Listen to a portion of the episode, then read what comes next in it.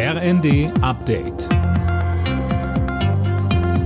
Stündlich neu. Auf den Punkt informiert. Ich bin Colin Mock. Guten Abend.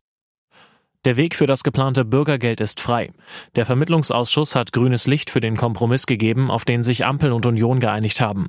Daniel Stuckenberg mit den Einzelheiten. Der sieht unter anderem vor, dass Bürgergeldbezieher deutlich weniger Geld auf der hohen Kante haben dürfen. Außerdem sollen vom ersten Tag an Strafen drohen, wenn die Bezieher nicht mit dem Jobcenter zusammenarbeiten.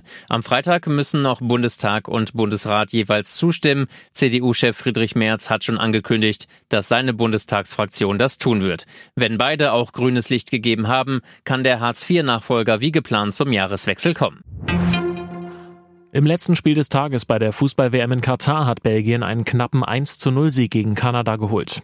Enttäuschung dagegen bei der deutschen Elf. Die DFB-Auswahl verlor ihr Auftaktspiel gegen Japan am Nachmittag mit 1 zu 2.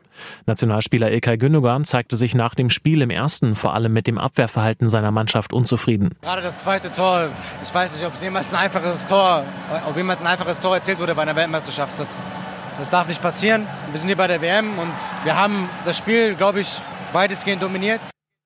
Außerdem spielten heute Spanien Costa Rica 7 zu 0 und Kroatien Marokko 0 zu 0.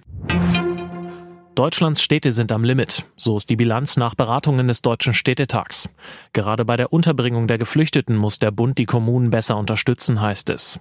Die Städte fordern außerdem Leitlinien zum Schutz der kritischen Infrastruktur. Die Preise an den Tankstellen sind deutlich runtergegangen. Im Vergleich zur Vorwoche sind Benzin und Diesel um jeweils 6 Cent je Liter günstiger.